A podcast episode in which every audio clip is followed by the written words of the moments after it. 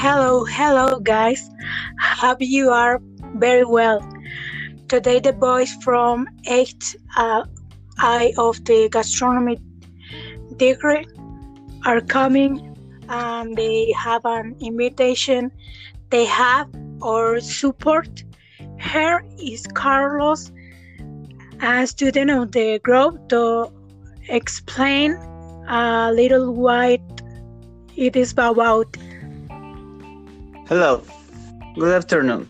Well, uh, the invitation is about an event that we will carry on in honor of the Maravati Foundation.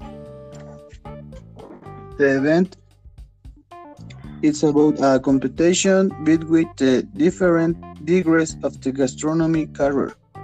You must make a dish with ingredients from the state or that best in the region increases the most points.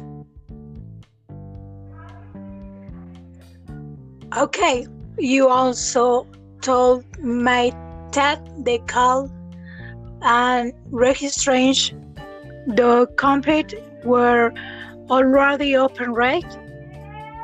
You can register with the group manager of our group.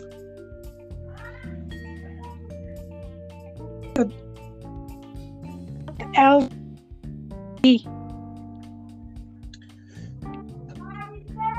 At the end of the competition, we will have a live DJ and band. Open bar for women from 9 to 10 at night. I hope you can join us. The tickets are on sale. We will be uploading information to the website and on the radio of university.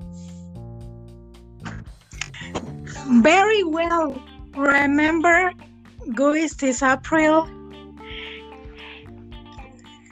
22, 24. We are waiting for you at 7 p.m. in the municipal auditorium. The cost of ticket is 2000 remember that when you buy a ticket you are already participating in the raffle for red label bottle of one liter with service included we hope you can support us and have a lot of fun. Thank you. Remember to follow us on our social networks where we will be uploading more information. Good morning.